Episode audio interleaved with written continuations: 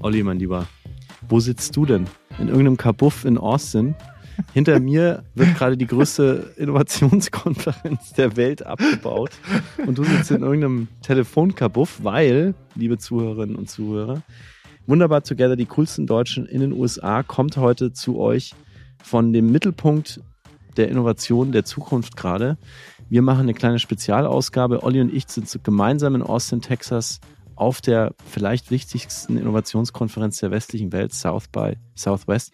Und wir haben eine Zukunftsforscherin gefunden. Olli, du hast eine Zukunftsforscherin gefunden, die Deutsche ist und die uns Wahnsinns Sachen erzählt. Also da geht es um Wollmammuts, um Regenmachen, um äh, Biochips und Künstlich darüber. Regen Nee?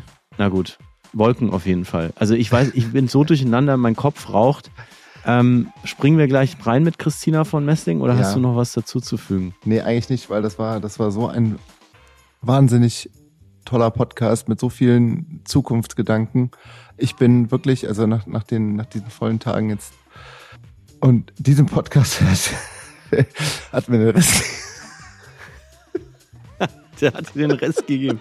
Dann geben wir euch jetzt den Rest. Hier ist Christina von Messling. Viel Freude in der Zukunft.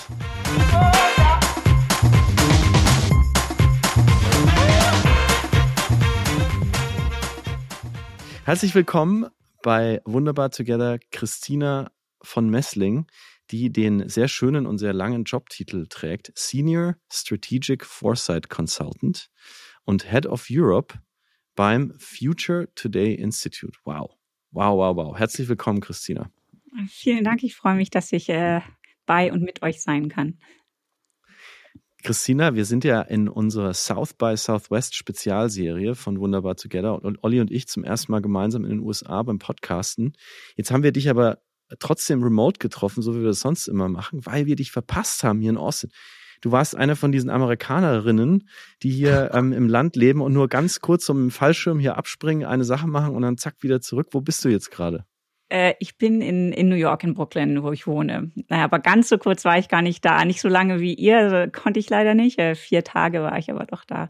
Es ist immer Okay. so viel da. Es ist einfach wahnsinnig schwierig, äh, äh, irgendeinen Terminkalender einzuhalten. Wir haben dich erwischt. Olli hat dich erwischt. Olli, Mhm. wie hast du eigentlich Christina entdeckt?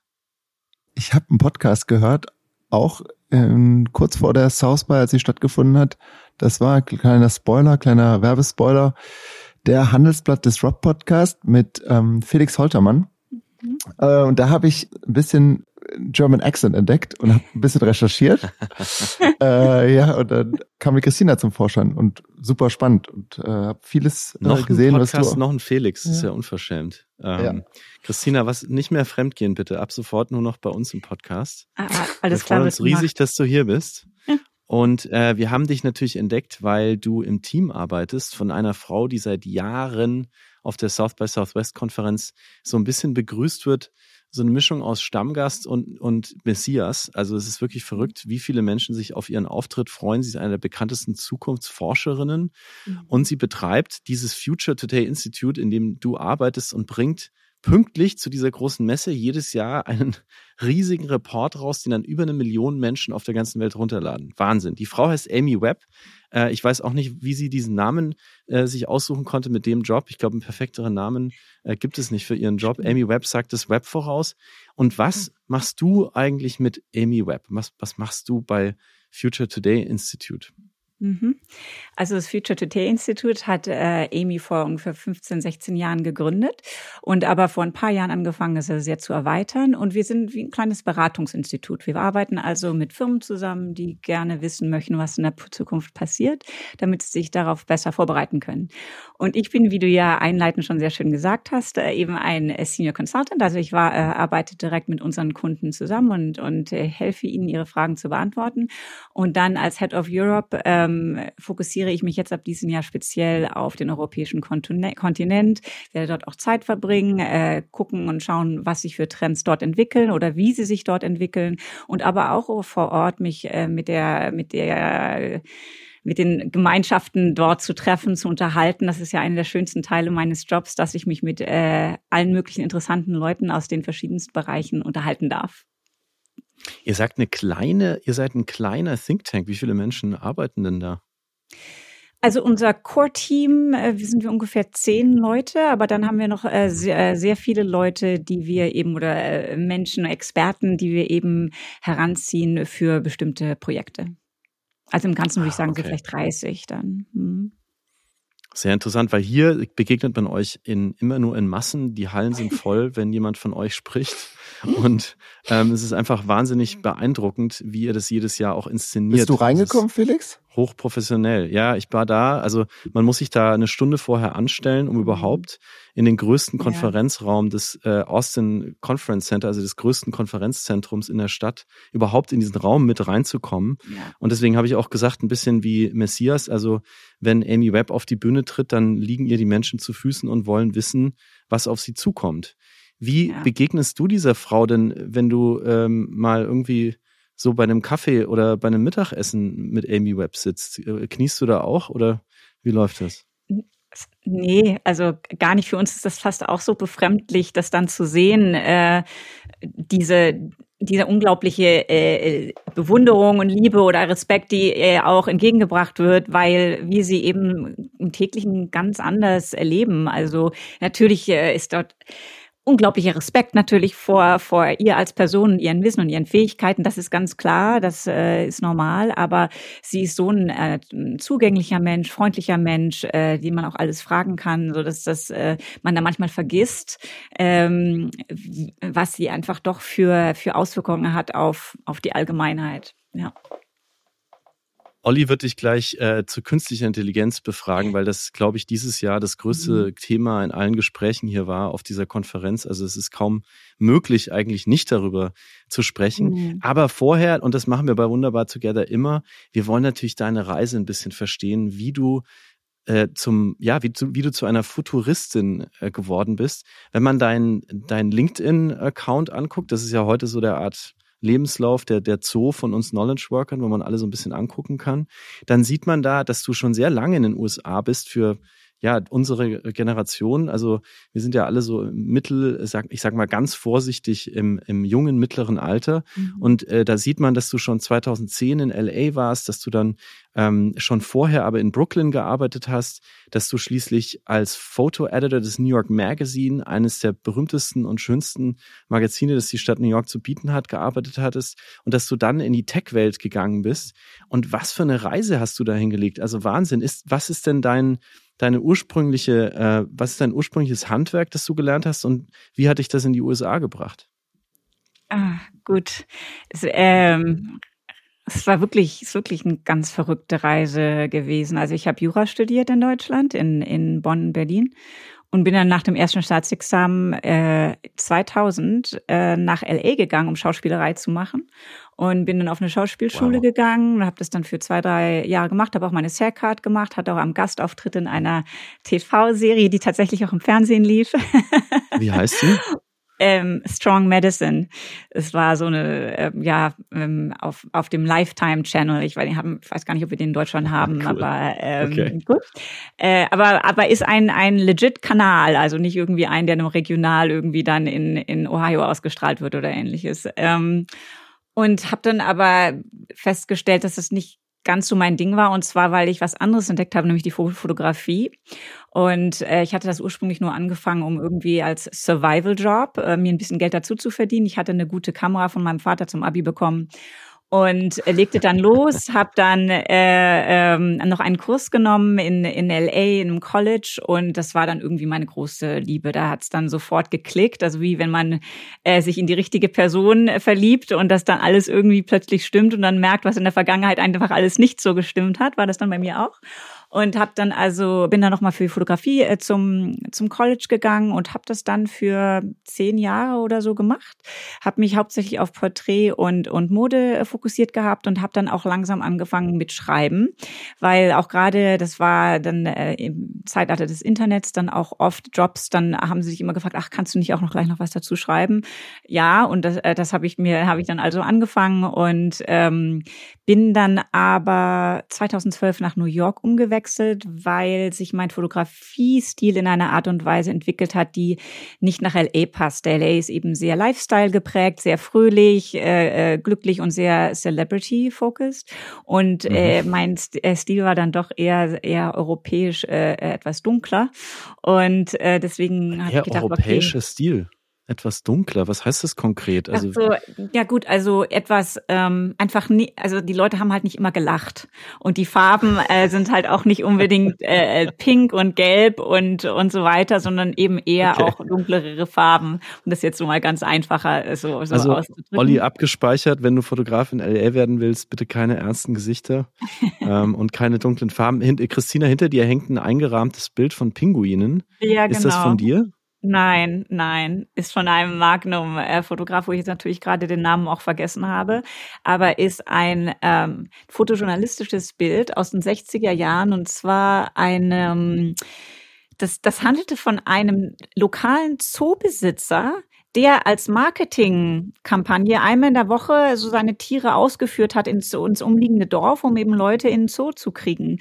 Und eben, da hat er auch seine Pinguine äh, durch die Gegend geführt, aber ich, ich, finde das Bild so, so, äh, so irgendwie so romantisch. Man weiß nicht genau, was, was da passiert. Wieso sind diese Pinguine auf der Straße? Und deswegen habe ich es mir, wow. hab mir aufgehängt. Aber Olli hat jetzt gerade schon die Kamera rausgeholt. Olli auch begeisterter Hobbyfotograf. Ähm, ihr werdet gleich da noch was zu schnacken haben. Ja. Das heißt also, als Futuristin warst du, du bist Juristin, mhm. du warst und Schauspielerin. Mhm. Jetzt sind wir bei der Fotografin Christina. Genau. Und was, genau was kommt jetzt noch bevor, vor der Futuristin, Christine? Genau.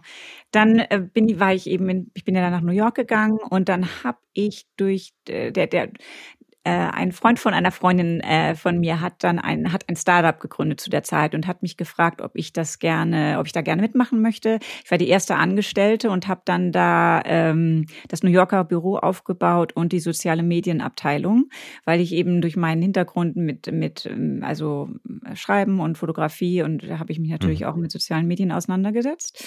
Und genau, und damit äh, habe ich dann habe ich angefangen und dann wurde leider das äh, New Yorker Büro geschlossen und so bin ich dann im Endeffekt bei TLGG äh, gelandet. Und in der, TLGG, in der, eine genau. deutsche Firma, äh, Beratungsfirma, die auch in New York ein Büro hat. Also genau. du bist genau. dann sozusagen zu den Deutschen zurück. Und genau. jetzt bist du aber wieder bei einer New Yorkerin. Also Amy Webb ist ja eine New Yorkerin, ist auch Professorin in New York. Das genau. heißt, du hast dich wieder umentschieden. Du bist jemand, der ähm, der seinem vielleicht Bauchgefühl folgt? Oder wie würdest du das beschreiben? Wie kommt es, dass du es geschafft hast, so viele Straßen im Leben ähm, entlang zu fahren? Hm. Das ist eine gute Frage. Also Authentizität ist für mich immer, immer sehr wichtig und ähm, ich, diese, die Trends sind für mich äh, so ein bisschen so ein Homecoming, weil auch als ich äh, Fotografie gemacht habe, habe ich mich immer sehr für Trends interessiert. WGSN ist so eine Trendforschungscompany. Ich weiß nicht, ob das für euch ein Begriff ist, aber eine der größten in der Welt. Das war eine meiner Klienten. Und äh, da dachte ich auch immer, ach, wenn ich keine Fotografie mache, dann würde ich sowas gerne machen, weil die sich immer äh, auf die interessantesten Abenteuer äh, äh, sind die immer gegangen, um eben zu gucken, was passiert da, was ist Neues. Und, und das fand ich, fand ich unglaublich spannend. Und äh, als ich dann auf, äh, als ich dann auf Amy äh, aufmerksam wurde, dachte ich so, also das ist ja ja, das ist ja also das gleiche sozusagen supercharged. Und äh, da mache ich mal ein bisschen mehr Nachforschungen. Und im Jahr ähm, 2021, äh, vor zwei Jahren, genau, da war ich dann das erste Mal bei South by wie wir es nennen, South by, ähm, mhm. aber nur remote, äh, genau, weil da wurde es dann nicht so eine riesige, ja, riesiges Ding, weil da war eben Covid und so weiter und mhm. dachte ich, also das, das mache ich jetzt. Und da habe ich dann natürlich auch äh, mir Amy's, Amy's Talk angehört, der da dann das erste Mal und einzige Mal wahrscheinlich ein bisschen einfacher zugänglich war, weil du eben dich äh, mhm. remote mhm. zuschalten konntest. Und er war fasziniert, wie das ja alle sind, die die Amy hören. Und ähm, genau, habe dann habe mich dann beworben Und Also äh, ganz, ganz, ganz normal hast du, bist auf die Seite gegangen, hast die Vacancies äh, gecheckt und hast dich dann einfach initiativ beworben oder? gen- äh, also es- noch simpler. Und zwar habe ich Jetzt Bei. LinkedIn. Wie wird man Futuristin? Achtung. Äh, Nein, und zwar habe ich, ähm, habe ich mich gewagt, mir äh, Amy einen Friend Request auf LinkedIn zu schicken, ja, und sie hat ihn angenommen gehabt, äh, worauf ich wahnsinnig stolz war. Und dann habe ich, hat sie gepostet auf LinkedIn, dass sie eben, ähm, dass sie Leute anstellt und dann so bin ich darauf aufmerksam geworden und habe mich dann darauf beworben. Da haben wir schon zwei Sachen gemeinsam. Ich habe ihr auch nämlich einen Friend Request geschickt und bin auch angenommen worden. Ja, Ja, siehst du mal, Olli. Sie scheint da, genau, haben wir beide Glück Weißt du, gehabt. bald heißt du, bald heißt du Olli Webb, wenn es so Mhm. weitergeht. Genau, der Brian, ihr jetziger Ehemann, wird da vielleicht mal ein oder zwei Sachen zu sagen Ja. haben, aber äh, wer Mal- weiß, die, die, die Zukunft ist offen. Ja, Wow. spannend. Und also ich, ich muss sagen, ich habe Felix ja ganz am Anfang gefragt, ob er reingekommen ist. Ich habe mir den Vortrag dann ähm, äh, leider nicht angucken können, weil ich kam am Ende gar nicht rein. Ich war ein paar Minuten zu spät und äh, war in dieser Riesenschlange, die sich da um den um die Gänge gewindet hat. Natürlich habe ich das Paper runtergeladen, habe alles gesehen. Ich habe mich gefragt, bei diesen zahlreichen Trends, wie kommt ihr an die Trends? Wie identifiziert ihr die großen Trends? Ähm, und ob du uns da mal irgendwie in diesen Prozess reinführen kannst, wie ihr das macht, wie ihr dabei vorgeht. Ja, klar, gerne. Also das Bu Buch selber, also oder das sind ja mehrere Bücher, 14 Bücher sind es dieses Mal. Ähm, da übernehmen, also da, da teilen wir uns auf. Amy hat natürlich ihre Bücher, also AI ist eins davon. Ähm, Biotechnology ist ein anderer, Health macht sie.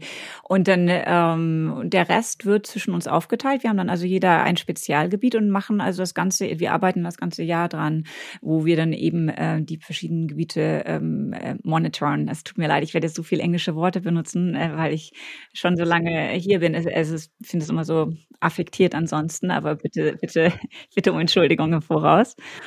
Ich bin gerade über das Wort Buch gestolpert, weil, also ihr habt ja keine jetzt gedruckten Bücher, die da rumliegen, sondern was meinst du denn mit Buch?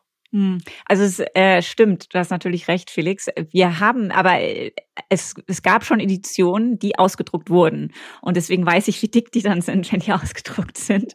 Und deswegen, äh, das, das sind dann tatsächlich so, was weiß ich, 20 Zentimeter ähm, äh, sozusagen an, an Masse, äh, die dann diese gesamten äh, äh, Bücher ausmachen. Aber äh, du hast natürlich recht, wir, wir haben es gerade in diesem Jahr und ich glaube in den letzten beiden Jahren auch nur digital äh, publiziert. Und dann, dann sieht man es natürlich nicht so. Ja.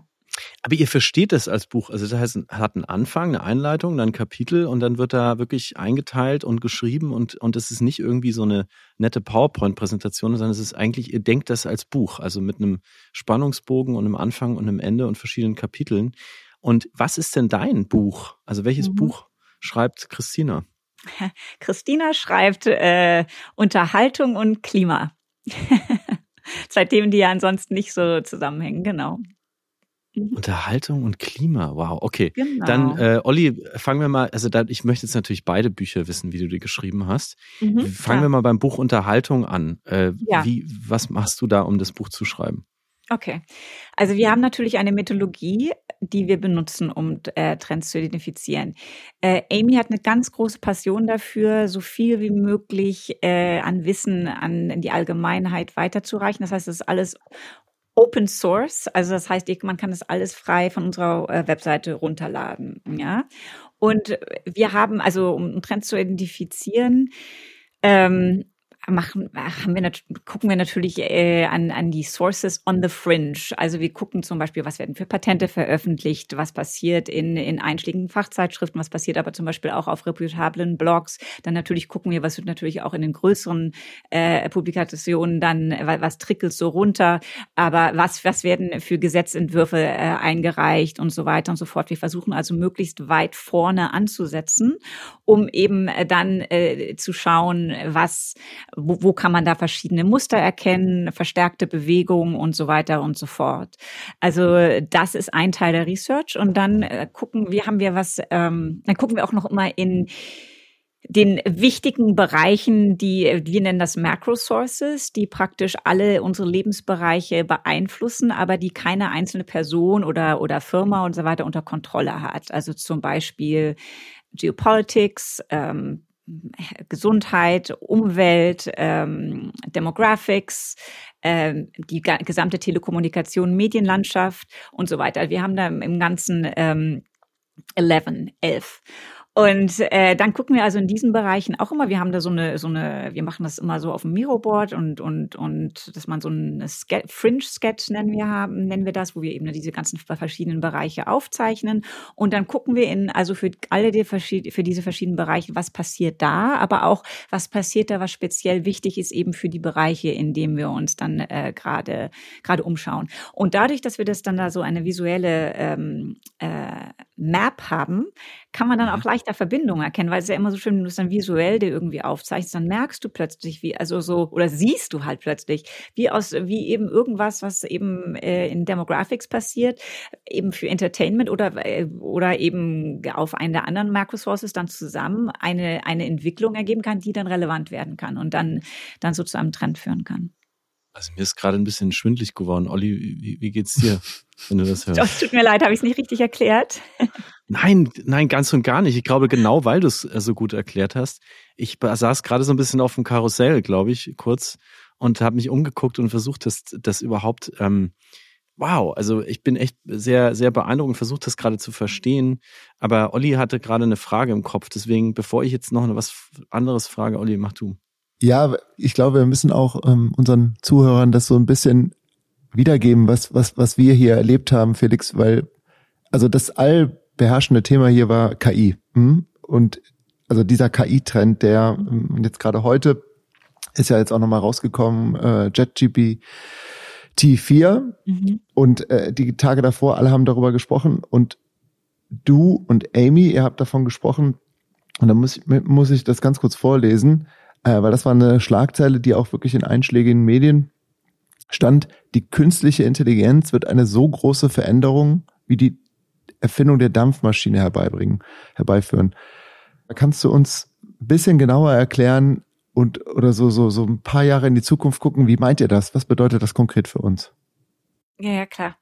Also ähm, bei bei was ja jetzt eigentlich an diesem äh, AI so, so spannend ist, ist, ist natürlich nicht ChatGPT, das ist natürlich toll. Ich weiß nicht, ob ihr beide damit auch schon rumgespielt habt und so weiter. Das ist äh, dazu äh, später mehr. Aber natürlich äh, die, an, die verschiedensten Anwendungsbereiche. Und da sind zwei große Entwicklungen eigentlich wahnsinnig spannend. Zwar erstmal die Entwicklung in die Multimodalität, die ja jetzt auch ChatGPT schon hat. Also das ähm, kann ja nicht nur Text verwerten, sondern eben auch Bilder. Und da wird auch schon weiterentwickelt, dass da eben auch schon Voice und so weiter mitentwickelt werden kann. Also ein Schritt hin zur äh, generellen AI, generellen Intelligenz. Ich will hier jetzt kein irgendwie Angstwort sagen. Also es ist nicht, dass das jetzt äh, sofort übermorgen passiert, aber allgemein wird die Technologie flexibler. Und äh, das ist natürlich äh, wahnsinnig, wahnsinnig spannend. Und dann natürlich auf der anderen Seite, was werden sich alles für spezialisierte Tools für die verschiedensten Bereiche entwickeln, die eben auf dieser äh, ähm, Generative AI aufbauen, zum Beispiel im medizinischen Bereich für die für die äh, Forschung von von Medikamenten, dann natürlich im kreativen Bereich, was ja immer das eigentlich somit das erste ist, woran man auch denkt, weil es da ja auch schon die meisten Tools gibt.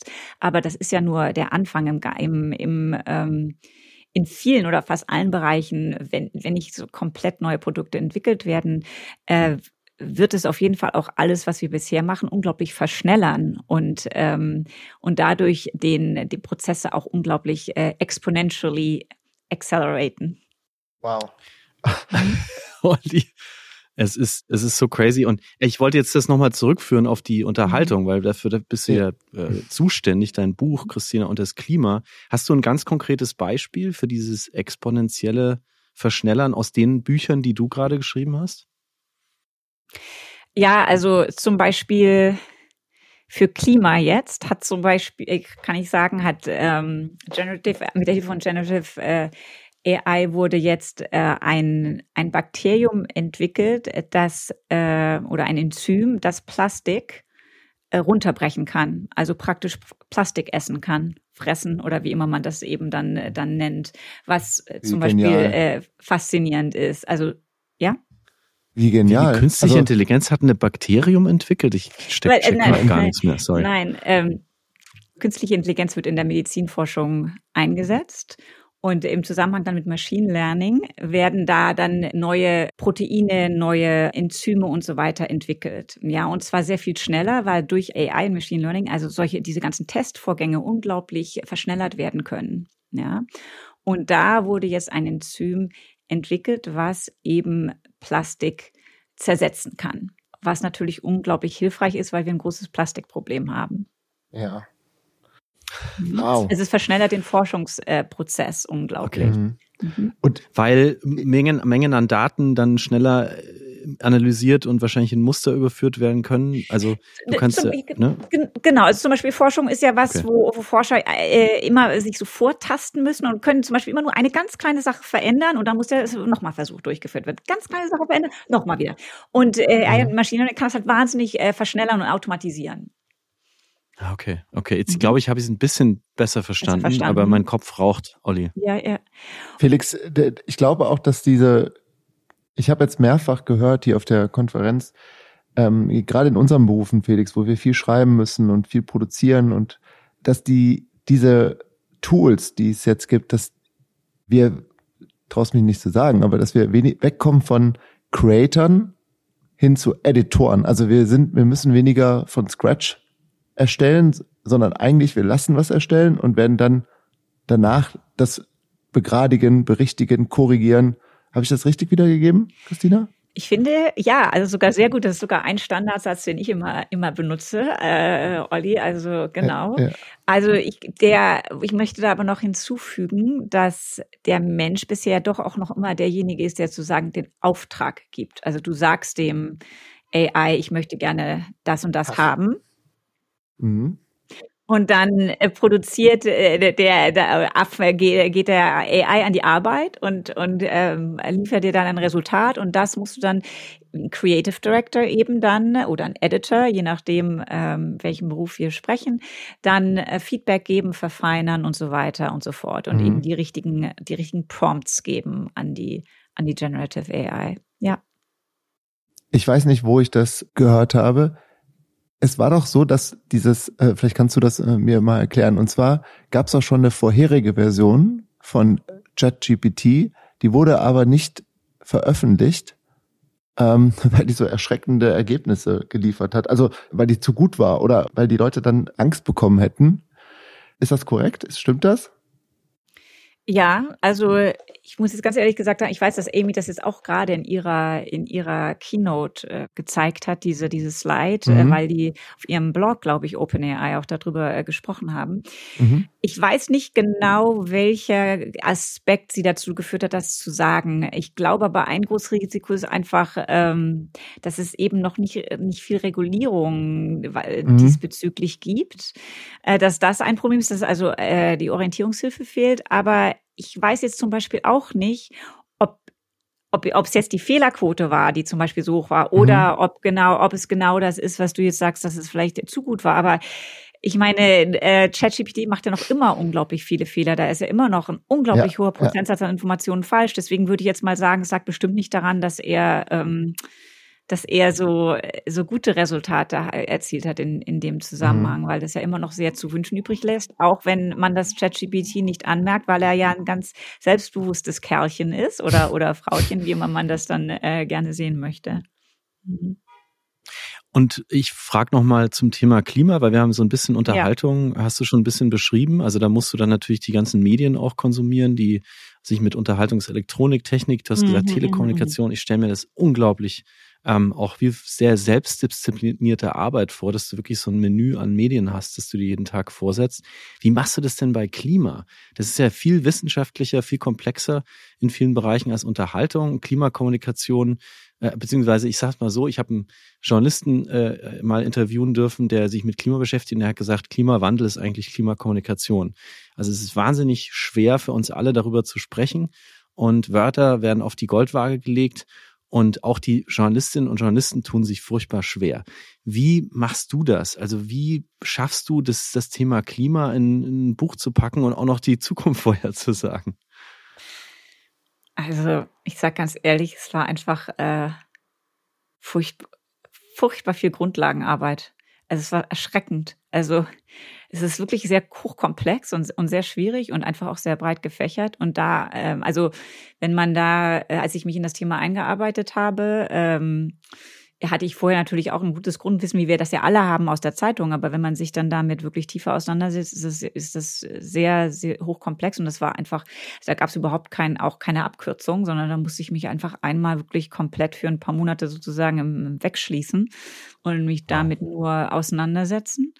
Und dann, äh, und dann geht's natürlich. Also wenn man das dann mal gemacht hat, dann steigt man natürlich auch auf dem, auf dem Level ein, dass man das dann alles viel besser einordnen kann und sich dann auch mehr darauf konzentrieren kann, was denn jetzt auch Neues passiert. Das ist immer noch viel, aber das ist dann überschaubarer. Und auch da ganz konkretes Beispiel. Also was gibt es, was dich vielleicht inspiriert hat, wo du sagst, das habe ich nicht, nicht so erwartet? Und frage ich gleich noch nach einem zweiten Beispiel. Gibt es auch was, wo, was sie wirklich ähm, erschreckt hat? Also wo du mhm. dann vielleicht auch mal ein bisschen schlaflose Nächte hattest, weil du gedacht hast, das habe ich so noch nie gesehen und das, das haut mich jetzt ein bisschen aus der Bahn. Mhm.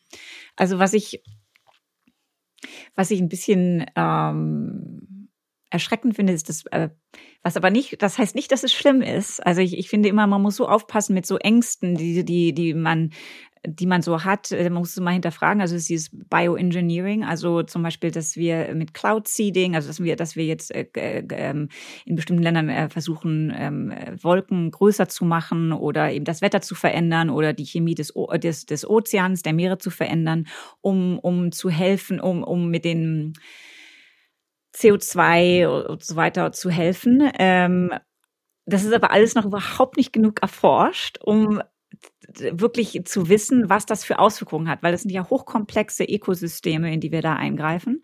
Und äh, das finde ich dann ähm, einfach nicht immer bisschen vorsichtig, wenn ich äh, denke, dass man da zu früh irgendwelche äh, äh, nach vorne springt, einfach weil man, weil wir ja auch Veränderungen brauchen, ohne da dann wirklich zu wissen, was das jetzt zum Beispiel für den Ozean bedeutet oder für das Wetter im Allgemeinen und so fort. Und dann ist immer noch die große Frage, ob man es dann wieder rückgängig machen kann, wenn es dann daneben geht. Also das ist eine Sache, die mich ähm, zum Beispiel, äh, wo ich mir Sorgen gemacht habe, äh, Olli, möchtest du was fragen? Ich möchtest du was fragen oder Olli hat, glaube ich, das dein Buch. Olli, du hast, glaube ich, Christinas Buch gelesen. Kann das sein? Du hast da was gelesen davon.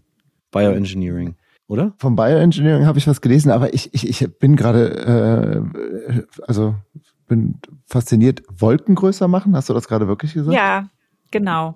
Also das, ähm, ich will jetzt, ich will jetzt nichts Falsches sagen, wo das passiert, ob das in äh, im mittleren, äh, im Nahen Osten, mittler, im Mittleren Osten oder wo tatsächlich, äh, wenn, wenn eine vielversprechende Wolke da ist, mit einem Flieger, also Wissenschaftler oder wer immer, die an diesem Projekt arbeiten, da hochfliegen, dann ein bestimmtes Gas oder eine bestimmte, eine bestimmte Substanz in diese Wolke praktisch spritzen, um dann, äh, äh die dann zu führen soll, dass die also größer wird und dann im Endeffekt natürlich Regen dann erzeugt. Ja.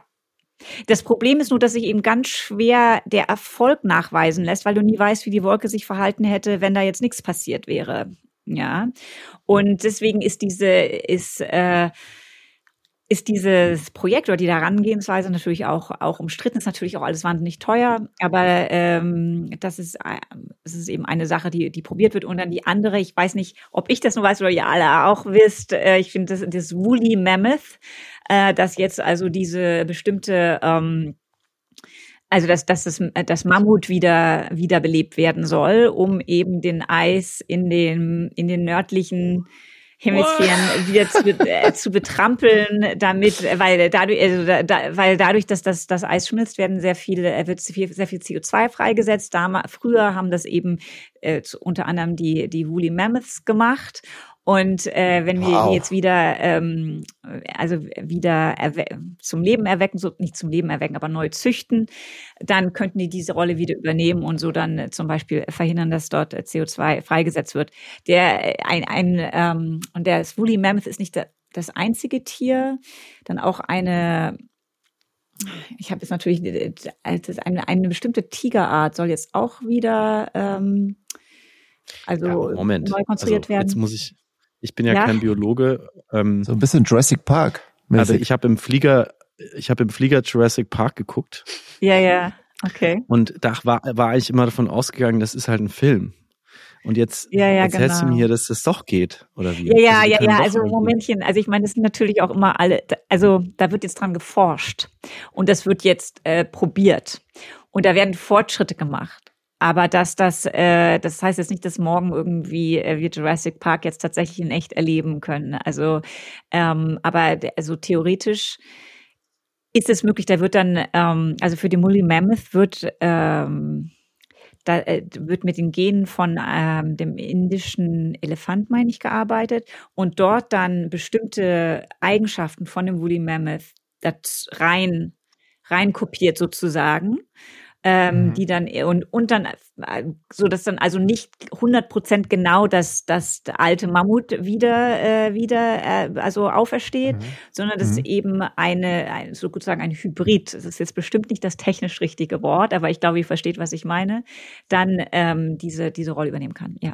Und die, die indische Elefantenmama, die kriegt dann dieses Elefantenmama. Genau, also- irgendwo muss ja auch herkommen. Also, Genau. Genau, also ich Okay. weiß jetzt nicht, ob die Vision ist, dass irgendwie dann in, in, in, in äh, einem einem Womb, einem äh, Outside äh, äh, diese einer einer Elefantenmama äh, gebärt, also ge- dass das aus, außerhalb gebärt wird oder tatsächlich in einem Elefanten. Ich würde wahrscheinlich, aber mein, ich würde sagen eher in einem Elefanten, weil das ja doch ähm, groß ist, so ein Elefantenbaby. Okay, sehr beeindruckend.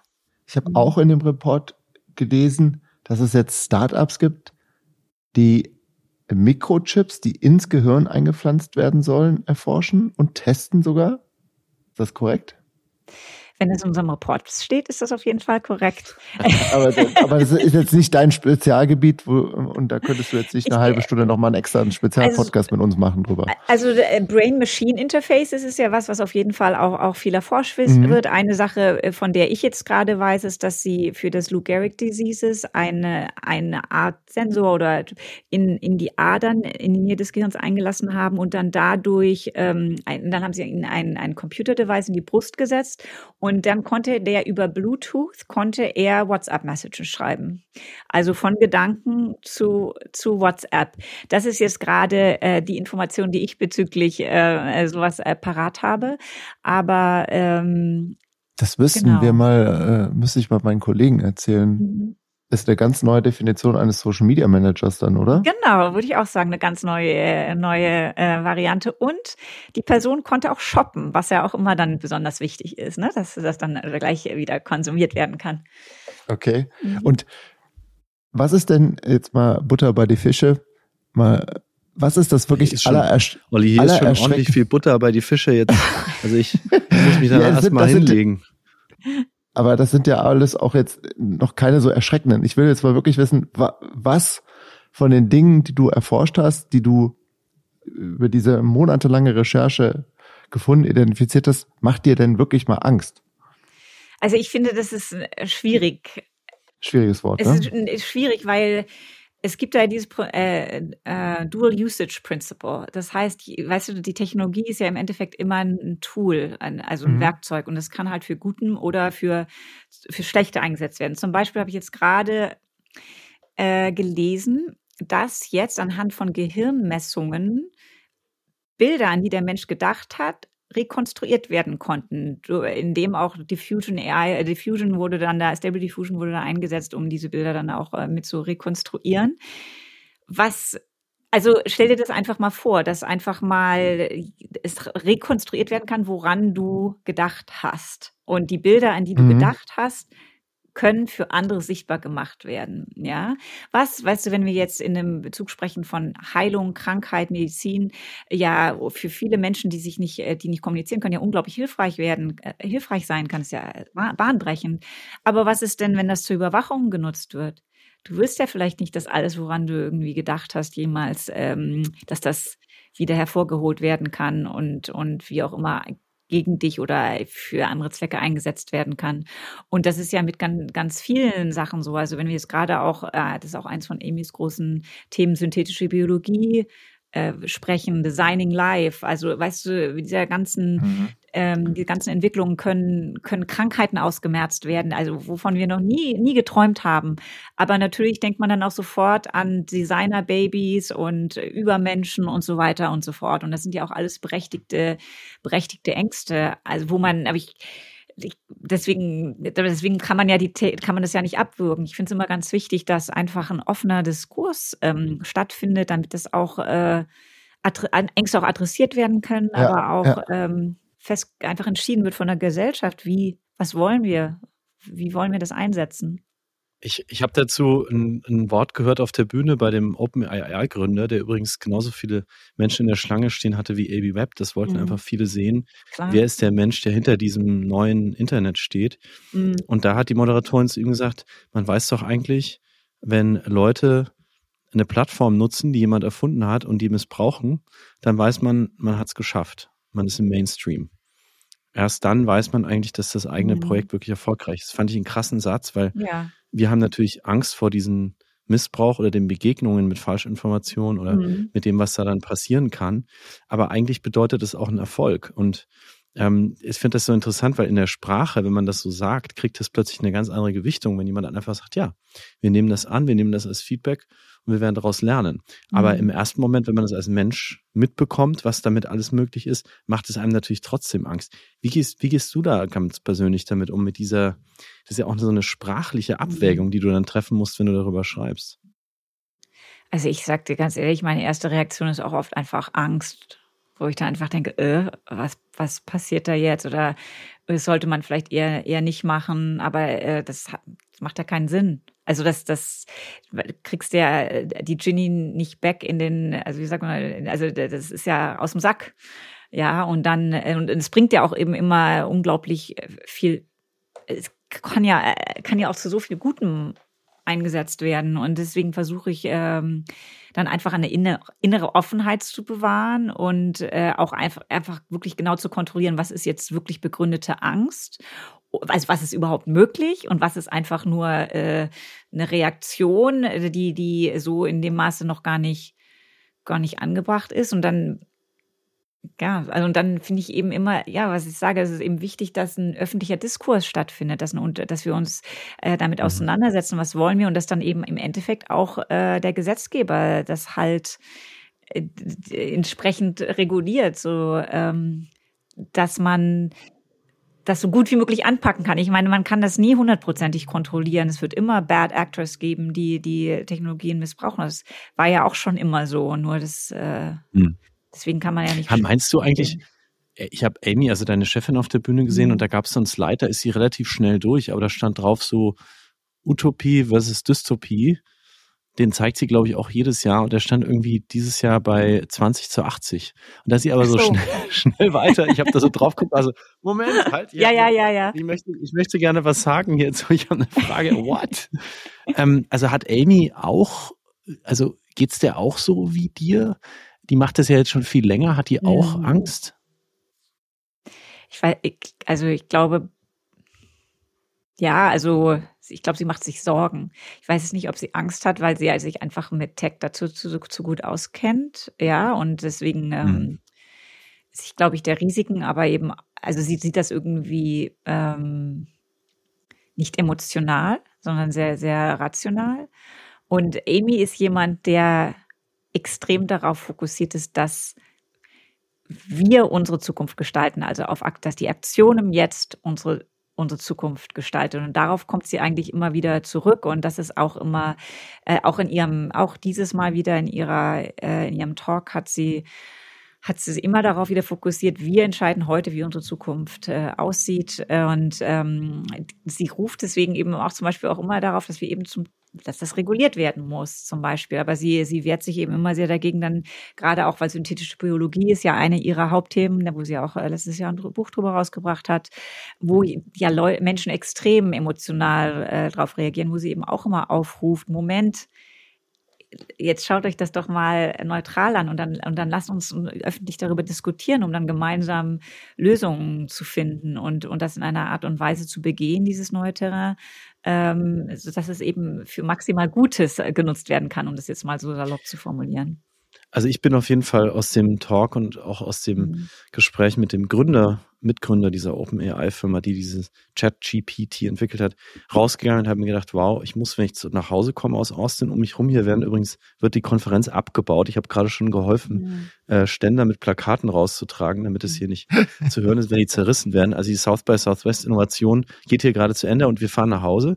Und ich mhm. habe mir vorgenommen, wenn ich jetzt meine ältere Tochter wieder sehe, die ist acht, ich muss mich mit der vor den Computer setzen mhm. und äh, ChatGPT aufrufen und ich muss mhm. mal mit ihr einfach das angucken, was da passiert, wenn wir da irgendwas eingeben. Genauso mhm. wie DAL-E oder Stable Diffusion, all diese Dinge, wo man Bilder mhm. entwickeln kann und ihr verstehen machen, dass es da eine neue Sprache gibt, die sie lernen mhm. muss.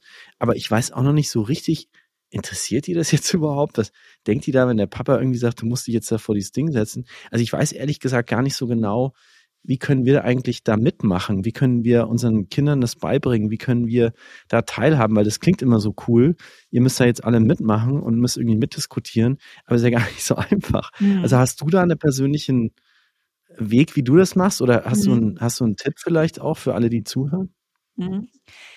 Ja, äh, und zwar würde ich sagen, ähm, einfach einfach mal ausprobieren. Ich glaube, das Wichtigste ist eben wirklich, wie du es jetzt auch sagst, einfach mal äh, das aufrufen und, und gucken, was kommt. Also was ist das Erste, was bei mir in, in den Kopf kommt, eine Frage stellen und so weiter und dann schauen, äh, äh was, was kann, was kann die, was verbringt der überhaupt und was kommt da für ein Ergebnis raus? Es ist nämlich gar nicht so leicht. Also gerade auch jetzt bei ähm, bei ChatGPT, aber auch bei den ganzen Text-to-Image ähm, äh, AIs, wenn du da dann einfach nur eingibst, was weiß ich, Rose am Strand oder sowas, dann kommt was ganz Furchtbares. Also es ist nämlich ein ganz neues Skillset, da die richtigen Prompts für diese Software zu entwickeln. Das ist also ähm, die nächste Art von Skill, die wir alle, alle brauchen werden, weil das eben nicht so leicht ist, wie genau wie Photoshop. Als wir als Photoshop kam, da konnte man eben auch nicht so einfach benutzen von Dunkelraum, musste man auch ganz neu,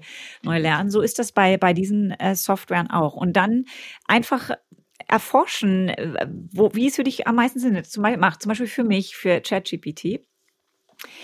Ich nutze den wie meinen Research, äh, meinen Forschungsassistenten, äh, der ähm, mit dem ich so Ideen hin und her werfen kann. Und jetzt zum Beispiel, wenn ich, der mir zum Beispiel dabei hilft, zu schauen, ob meine, ob die Ideen, die ich habe oder die Vorstellungen, die ich habe, ob die ob die so richtig sind oder ob ich bestimmte Aspekte auslasse, äh, weil ich dann sage, äh, ChatGPT, ähm, äh, wie, wie siehst du das? Oder, oder du bist jetzt Steve Jobs wie würdest du dagegen argumentieren? Wie würdest du da, dafür argumentieren? Ja. Und dann, und dann äh, gibt er mir eine ganze Reihe von Argumenten. Die ist, da ist ja auch schon fast egal, ob das jetzt wahr ist oder nicht. Aber es geht einfach darum, eine andere Perspektive zu haben, den du eben normalerweise von einer Person hattest, mit der du das Thema diskutierst, ja, oder der das Thema auch researcht. Und dann unterhält man sich darüber. Und ähm, für mich ist das eben einfach eine, eine Outside Perspective, finde ich total schön, weil du bist ja doch immer dann sehr in deinem Kopf gefangen mit deinen ganz eigenen äh, Vorlieben oder auch Ängsten oder was auch immer. Und wenn du dann da eine, eine Outside Perspective bekommst, dafür finde ich äh, finde ich zum Beispiel ChatGPT wahnsinnig wahnsinnig praktisch. Und das ist, äh, das ist ja und ähm, ich finde eben gerade auch, wo wir über Ängste sprechen, alle sprechen eben davon, ja, ChatGPT kann die Aufsätze von von unseren Schülern und so weiter schreiben. Und das ist natürlich eine negative Anwendung, aber äh, es gibt ja, lass doch mal darüber nachdenken, wie es eben ähm, die Bildung bereichern kann von von jedem, ja, nee, ist nicht nur von Schülern, aber, aber allgemein. Und das finde ich zum Beispiel eine sehr, sehr interessante sehr interessante Art und Weise, das zu machen. Oder man kommt eben mit einer mit einer Idee und ähm, ja, wie wie würdest du das machen, ChatGPT? Und der entwickelt dann was und dann kann man das, na, was weiß ich, immer weiterentwickeln. Aber ich ich habe es ja wirklich ehrlich gesagt, also finde es einfach wahnsinnig hilfreich, um die eigenen Ideen sozusagen zu zu testen und und da einfach gucken, ob man irgendwas übersieht. Und ähm, ja, und dann. Eigentlich so ein Sparringspartner, das ist ja auch für ja. dich, Olli, eine völlige Zeitenwende, weil du jetzt, wenn du du verkaufst ja Ideen und, und, und Projekte an mhm. große Unternehmen, da kannst du jetzt vorher einmal mit ChatGTP ins Sparring gehen und sagen, bitte sei ein Investor und zerleg mir jetzt diesen Pitch und sag mir, was da dran alles nicht, nicht cool ist. Und dann kriegst du eine Antwort und kannst das vielleicht, äh, kannst dadurch viel besser werden vielleicht. Ich habe sogar überlegt, wie krass wäre das eigentlich, wenn wir sagen würden, wir machen diese Podcasts, wir automatisieren die eigentlich komplett. Also wir haben jetzt, die, wir laden Christine mhm. ein, aber wir briefen unseren Avatar, unseren Bot eigentlich vor, welche Fragen er stellen soll. Und irgendwann in ein paar Jahren ist er so intelligent und kann auch auf situative Gegenfragen antworten. Und eigentlich sind ja. Felix und Olli gar nicht wirklich für sich da, sondern es sind Avatare. Tatsächlich äh, hat habe ich das auf der Bühne auch gehört. Mhm. Und zwar hat eine Journalistin, die halt sehr oft auftritt, gesagt, theoretisch also ich habe die Sorge, hat sie gesagt, dass aus allen meinen Interviews einfach ein Audio-Avatar gebaut wird, weil meine mhm. Stimme ist an so ja. vielen Kanälen downloadbar, mhm. dass jemand einen Podcast bauen kann, den ich hoste, von dem mhm. ich gar nichts weiß und einfach meine Stimme neu zusammensetzt und diese Stimme sagt dann Sachen, die ich nie gesagt habe. Das heißt, ja. Olli, um deine Fantasie weiter zu spinnen, wir wissen gar nicht, ob Christina dann wirklich da ist ja. und mit unserem Moderator-Bot redet, sondern ob das einfach nur ein Christina-Bot ist, den sie halt auch programmiert hat mit allen ihren Interviews, die sie schon mal gegeben mhm. hat und der dann einfach Antworten gibt. Ja. Ich weiß nur nicht, ob ich mir das dann noch anhören, anhören wollen würde, weil ich will ja Menschen kennenlernen und keine ne? Roboter. Ne? Genau, ich glaube, darauf ich will, äh, darauf kommt es dann eben auch ganz, ganz viel drauf an, was, was wollen Menschen. Ich habe ähm, einen ähnlichen Gedankengang gehabt, also darüber habe ich auch äh, geschrieben in meinem Buch äh, Digital Beings. Also was ist, wenn jetzt eben, es gibt ja schon Deepfakes, also äh, Tom Cruise, Keanu Reeves, die haben ja alle ihre illegalen äh, TikTok-Channels und so weiter, aber das kann ja auch in legaler Art und Weise genutzt werden, äh, dass äh, zum Beispiel bestimmte PR, ähm, Gigs und so weiter jetzt nicht mehr von, von den Helden selbst gemacht werden, sondern dann von ihren äh, Digital Avatars. Oder natürlich sowieso Digital Avatars vom Scratch von, von den Studios hochgezüchtet werden, die dann einfach äh, noch einfacher sind, weil keine zerstörten Hotelzimmer, äh, arbeiten 24, äh, also 24 Stunden am Tag und so weiter und so fort. Aber ich finde, die Frage ist immer, also bei den, gerade auch bei den Lebenden, wo es dann digitale Abbilder gibt, wie wird das angenommen von, von den Fans, von, von der Masse? Wollen die, also wie reagieren die da drauf? Und dann ist natürlich das große Problem immer noch, was ist, wenn das gehackt wird, ne? Also dann mhm. kann ja so ein, ein digitaler, äh, digitales Beam noch viel mehr Schaden anrichten als äh, zerstörtes Hotelzimmer sozusagen. Es gab da so einen Satz hier dazu, 2024 werden in den USA die letzten menschlichen Wahlen stattfinden, the last human elections. Ich weiß gar nicht, ob der von euch stammt, Christina, aus euren Büchern, oder ob das von jemand anders mal gesagt wurde. Die Theorie, die dahinter steckt, ist, mhm. dass wir eben nicht mehr wissen werden bei den Wahlen danach, nach 2024, was eigentlich wirklich gesagt wurde. Und das einzige Instrument wahrscheinlich dagegen ist Crowd Control. Also wenn halt der Präsident im Rosengarten vom Weißen Haus steht, dann zeigen natürlich 50 Kameras auf den und man kann mhm. wahrscheinlich relativ leicht verifizieren, ob das stimmt. Wenn der aber irgendwas in einem Hinterzimmer sagt, im Flugzeug, im Bus, weiß weiß ich, wir erinnern uns ja auch noch an den Trump-Skandal vor der Wahl, äh, wo ein altes Band aufgetaucht ist. Ja. ja, woher sollen wir noch wissen, ob das wirklich von dieser Person stammt. Ja, ja, klar. Ist das was, was du auch, ist, ist dieser Satz einer, den du auch ähm, sagst oder verwendest? Oder ist das, ist das eher ähm, ein Hirngespinst? Ähm, ich hatte am Anfang gedacht, als du den Satz gesagt hast, ich kenne den Satz nicht, dass du meintest, dass die man als Mensch nicht mehr wählen wird, sondern irgendwelche anderen Mechanismen. Aber du meinst einfach, dass man nicht mehr weiß, was die Politiker tatsächlich gesagt haben und was nicht, ne? Ja. Also, nee, das ist ein, riesig, das ist ein riesiges, riesiges Problem und natürlich auch äh, das gesamte Vertrauen in die Medien. Ich meine, das sehen wir ja jetzt schon, also gerade in den Vereinigten Staaten, in Europa, glaube ich, äh, natürlich aber auch, dass äh, eben nicht, dass die, dass die Wahrheit äh, relativ ist. Also, dass die Wahrheit ist einfach auch nur eine Meinung. Und äh, gerade wenn das auf so einem Fundament aufbaut, dann ähm, und, und jetzt mit der Möglichkeit, äh, falsch äh, Fake News zu produzieren und auch immer besser zu produzieren, wird es natürlich alles noch, eskaliert es alles noch viel mehr. Also es ist ein riesiges Problem. Also ich weiß auch nicht genau, wie das äh, vielleicht weiß keiner, wie das gelöst wird. Also das Einzige, was man sagen kann, ist, dass ja jetzt auch schon äh, Software entwickelt wird, die dann eben, wo, wo die dann eben identifiziert, was von einem AI produziert kommt, was was nicht. Also da, da, da werden dann ja auch immer ähm, gegen Gegenentwicklungen laut. Aber ja, natürlich, das ist eine riesige Gefahr, riesiges Problem. Gerade wie gesagt auf also, dem auf, im momentanen in der im momentanen ähm, unglaublich polarisierten äh, Umfeld, in dem mhm. wir leben. Ja.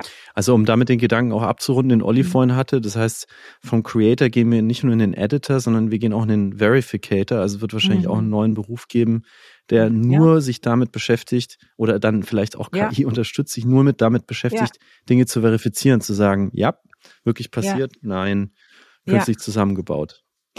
Ja, und was ich zum Beispiel da bei dem Gedanken, den Olli damals, äh, da, damals sage ich jetzt schon vor, äh, am Anfang unseres Gesprächs äh, formuliert hat. Ähm, was ich immer dann interessant finde, ist zu fragen, mehr so im Big Picture, wie wird uns das verändern als Menschen, unser Gehirn? Weil ihr wisst es, ihr seid Creators ähm, zu etwas zu kreieren, braucht ganz andere, hat einen ganz anderen Prozess als etwas zu editen. Also das, äh, diese, die, die quälende Arbeit, etwas zu produzieren, äh, also herzustellen, von null anzufangen, das ist ja eine ganz andere, als wenn du nachher reingehst und dann das editierst. Nicht, ist ja nicht weniger wertvolle Arbeit, das Editieren, wie das Kreieren. Das ist ja ein Zusammenspiel. Aber es ist eben doch ein ganz anderer Muskel. Und wenn wir das an, an KI auslagern, ähm, geht uns da etwas verloren. Also weil wir, weil wir das, äh, mhm. weil wir diese Prozesse nicht mehr, nicht mehr, nicht mehr an denen teilnehmen. Weil wir gar nichts, vielleicht nicht unbedingt Neues erschaffen, sondern wir bedienen uns einfach immer nur an dem, was schon da ist und ähm, machen damit weiter. Ja, aber auch einfach, wenn ich jetzt sage, okay, ich habe eine Idee für einen Film, äh, Prämisse ist so und so, ähm, soll eineinhalb Stunden lang sein, soll da und da spielen und jetzt also ähm, KI mach mal. Das ist ja was ganz anderes, als wenn ich und ich, ich mich dann jetzt da hinsetze und mir jetzt genau überlege, was passiert da? Wer sind die Charaktere? Was sind die einzelnen Szenen? Was, wie, wie arbeite ich das aus? Oder und so weiter und so fort. Und das ist ja ein, ein Prozess, der ja auch oft sehr lange dauert, also auch ja, Monate, Jahre, je nachdem, und unglaublich viel Kraft erfordert und ähm, kämpfen auch. Und wenn wir das jetzt einfach auslagern, was was macht das mit uns? Ja, also wie gesagt, ich setze mich da auf, auf, eine ganz andere Art und Weise damit auseinander, wenn ich was editiere. Wow. Also ich, ich, ich muss sagen, Christina, ich könnte wirklich stundenlang ähm, mit dir weitersprechen, weil ich habe so einen Spaß noch nie gehabt, über die Zukunft zu sprechen. Das ist so konkret bei dir und so anfassbar. Ähm, das ist einfach großartig. Mhm. Aber äh, wir müssen bald mal zumachen hier, den ja, Podcast, ja. Olli. Du hast, Olli hat noch eine, ich sehe Olli an, dass er noch eine, ich sehe ihm in den Augenwinkeln an, dass er noch eine Frage hat. Die ja, ich muss mit. hier so ein bisschen, ich bin hier in so einem Meetingraum, habe ich mich hier eingeschlichen, hier im Hilton-Gebäude und ich, ich habe die Tür zugemacht. Ihr habt es gemerkt, ich bin zwischendurch mal weggegangen, weil die, die da draußen gequatscht haben. Und ich habe Angst, dass ich gleich hier alleine in diesem Meetingraum bin und, und von außen, dass die von außen abschließen. Ähm, und deswegen gucke ich Wir immer wieder in der zwischendurch. Zukunft der, eingesperrt. Ja, ja, genau. Ja, genau. Nee, äh, Abschlussfrage ist ganz einfach. Ähm, Felix und ich suchen ja auch immer so ein bisschen nach Lifehacks in dem Podcast. Und ich, äh, Christina, wie bereitest du dich persönlich auf die Zukunft vor? Was hast du für Tipps für auch für unsere Zuhörer? Sport, gesundes Essen. In Anbetracht der, der dieser, dieser ganzen Trends, ja. die, äh, die ihr vorgestellt habt. Genau ich glaube einfach, und wir haben darüber auch ähm, von gesprochen, ich, dass man offen bleibt ja, für mhm. Neues, lernfähig. Und ich glaube, das ist gerade, wenn man dann eben nicht mehr 21 ist oder 16, sondern auch älter, dass man äh, bereit ist, sich immer weiterzuentwickeln, auch neue Fähigkeiten, die gefragt sind, ähm, anzunehmen und, und zu erlernen. Und tatsächlich auch ähm, ein bisschen kopfgesteuerter zu sein. Das heißt also weder auf irgendwelche Hype sofort äh, dann das äh, einzusteigen, wie aber auch unhinterfragt irgendwelche Ängste zu übernehmen. Da einfach kritisch dran zu gehen und zu schauen, was was kann diese Technologie denn tatsächlich für bewirken und äh, dann anstatt einen die die Person des des hilflosen ah furchtbar abwürgen zu sehen okay wie kann ich da aktiv mitgestalten weil also wir alle gestalten unsere Zukunft. Also mein, einer meiner mhm. Kollegen hat so ein gutes ähm, Wort über unseren Beruf äh, oder Besch Beschreibung unseres Berufs gesagt. Wir äh, we don't fill in the blanks, we're connecting the dots. Äh, also wir, keiner weiß, was die Zukunft bringt, auch, auch wir nicht. Also wir, wir gestalten das. Wir, wir gucken einfach nur, wie sie eben bestimmte Punkte äh, zusammenlaufen. Aber eben, wir, wir entscheiden, was, was kommt. Und wir jeden Einzelnen. Und ich finde, das ist eigentlich eine sehr äh, empowering äh, Statement. Und, und wenn man so an neue Entwicklungen rangeht, das ist einfach die, die beste, konstruktivste Art und Weise. Ich lasse dich da jetzt aber noch nicht mitgehen, weil wir haben ja jetzt von dir gelernt, du bist Juristin, Du bist Schauspielerin, du bist Fotografin, du bist Technologiearbeiterin und du bist jetzt Futuristin. Jetzt wäre natürlich die einfache Frage, mit der ich aufhören könnte, zu sagen, was ist dein nächster Beruf? Mhm. Aber ähm, da du jetzt ja wahrscheinlich gerade ganz happy bist in dem, was du machst, nehme ich mal an, und nicht äh, gleich in einen Podcast hier kündigen willst, frage ich lieber, du hast ja vorhin gesagt, du möchtest das nach Europa bringen, mhm. was äh, das Future Today Institut macht. Was ist denn die Zukunft des Future Today Instituts in Europa, die Christina mit, mit aufbaut. Wie können wir uns das vorstellen, um vielleicht zum Schluss noch äh, mit dir wirklich einen kleinen Blick in deine eigene Zukunft zu werfen?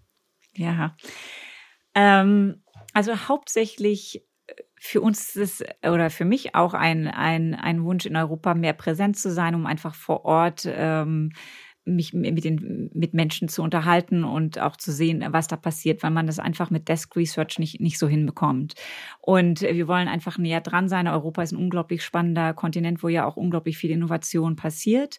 Und äh, da wollen wir einfach ähm, ähm, Foot on the ground haben, um um da dann auch ähm, die richtigen Eindrücke zu bekommen und dann auch natürlich, wie sich das dann ähm, in, in, Verbindung mit den USA, wie, wie das dann zusammenspielt und, und, dann, und dann weiterentwickelt. Aber Genau, also so, so sieht das aus und ich freue mich eben deswegen ganz besonders, äh, Zeit wieder in Europa zu verbringen, was mir, was mir sehr fehlt und wo mir die Menschen sehr fehlen und ähm, werden sicherlich auch aktiv äh, im, mal schauen, ob wir im, im, Bildungsbereich irgendwie tätig sein können, weil ich weiß, dass das immer ein sehr großes Anliegen auch von, von Amy ist. Äh, äh, weil sie, sie, sie eben diese, diese Methodik unter die Leute bringen will, weil sie gerne möchte, dass, es, dass, das jeder, dass das jeder macht, dass wir alle zusammen an einer besseren äh, Zukunft arbeiten können. Ja, ich glaube, so kann man sich das, so gehen wir da erstmal so ganz offen dran und schauen dann, was sich so, was, was sich entwickelt. Du selber hast Amy Webb auf LinkedIn äh, angepinkt und mhm. hast dich dann beworben. Wenn jetzt jemand zuhört und sagt, ich möchte jetzt Christina auf LinkedIn anpängen und mich bei mhm. Christina bewerben, damit ich in Europa, in Deutschland Futurist oder Futuristin genau. sein kann. Äh, wie geht, wie, wie könnte das sein? Suchst du tatsächlich im deutschsprachigen Raum Menschen oder wo in Europa eigentlich? Mhm. Also ich werde in Berlin sein äh, für zweieinhalb Monate und dann in London äh, für zweieinhalb Monate. Damit fangen wir jetzt mal an. Wir suchen konkret jetzt im Moment keinen. Wir, das ist erstmal so jetzt erste Schritte für uns, um uns mhm. vorzufühlen und für ertasten und auch zu sehen, was macht Sinn, macht Sinn, mehr Zeit zu verbringen, machen andere Länder Sinn, mehr Reisen. Das Schöne ist ja in Europa, dass äh, alles relativ nah beieinander ist, also gerade wenn man aus dem amerikanischen Raum kommt. Also ähm, wie, wie, was, was macht da noch Sinn, wie mobil müssen wir sein und dann natürlich vielleicht irgendwann auch mal, ähm, dass wir dann dort speziell ein, ein Team aufbauen. Aber das okay im Moment ist es zumindest erstmal so, dass wir uns erstmal ganz zart unsere Fühler ausstrecken und dann, und dann sehen, was, was da nächste Schritte sind. Ja. Also das heißt, wer jetzt zuhört bei Christina von Messling und sie in Berlin treffen möchte, der hat die Chance, ja, genau. dieses Jahr das zu schaffen und ein bisschen genau. Teil der Zukunft zu sein. Ja, vielen, vielen Dank, Christina, dass du bei Wunderbar Together mit dabei bist, mit dabei warst. Ich habe irgendwie so den Eindruck, wir haben nicht das letzte Mal miteinander äh, gesprochen. Ich, hat, ich werde heute Nacht von, äh, von Wollmammuts und Wolken und ähm, Pinguinen träumen, glaube ich. Olli, von was träumst du heute Nacht? Ich habe gar nicht so viel Zeit zum Träumen. Ich fliege morgen früh zurück. Mhm. Ähm, leider, da ist der, ist der Spaß vorbei. Aber das war schon, ähm, ich glaube, für die Leute, die nicht hier sein konnten, haben jetzt, glaube ich, im Podcast so, so, so einen äh, schönen Einblick in den, in den Vortrag, in eure Trends bekommen, aber auch gleichzeitig noch was generell, was hier besprochen wurde, mitgenommen. Mhm. ähm, was ich ganz schön fand. Ich fand es also, so toll. Ich habe mich so gefreut, mit euch zu sprechen. Ich hoffe, dass wir es äh, noch ganz oft und ganz viel wieder machen werden. Ja, und wenn die, genau, vielleicht musst du dran denken, irgendwann, wenn die, wenn das so richtig nach oben geht, steil nach oben geht, wer war der erste Podcast, der, der diesen Fall. Weg ge hat einen ganz besonderen Platz in meinem Herzen. cool. Sehr schön. Nicht in deinem Avatar, in deinem Herzen. Und auch nochmal hier der Aufruf, wer Christinas und die Kollegen und die Bücher der vielen Kolleginnen und Kollegen von Christina äh, haben möchte und lesen möchte, der kann die frei im Internet bekommen. Ihr habt eine Website, natürlich Future Today Institute, mhm. Amy Webb einfach googeln mhm. und schon seid ihr da bei diesen unglaublichen dicken, dicken Büchern, die da abgeliefert jedes Jahr. Ähm, und äh, ich kann es nur empfehlen und freue mich, Christina, wenn wir uns dann schon ganz bald widersprechen. Wir geben unserem Gast immer am Schluss nochmal das Mikro und sagen, egal was du loswerden möchtest, ob du deine Oma grüßen oder deine nächste Platte announcen oder ähm, deine nächste Serie, in der du mitspielst, oder vielleicht einfach deine Lebensphilosophie noch kurz droppen willst, ähm, was auch immer, das sind deine 30 Sekunden.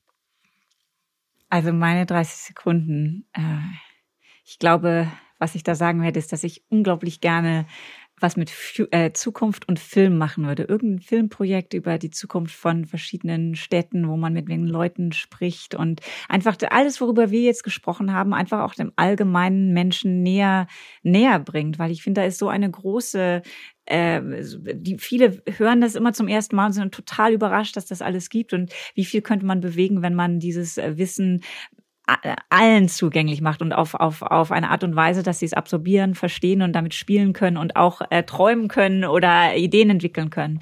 Das, das fände ich äh, spannend und das ist eine Idee, äh, der ich im Moment äh, brü äh, brüte oder die ich auch ausbrüte und dann mich inspirieren lasse, wenn ich äh, die verschiedenen Städte dieses Jahr benutze, zu sehen, was dann im Endeffekt bei rauskommt. Wow, okay, wir sind gespannt. Vielen, vielen Dank. Mhm. Äh, Christina von Messling und ganz, ganz viel Spaß in Europa dieses Jahr. Danke und ich danke euch. Vielen Dank. Tschüss. Tschüss. Tschüss.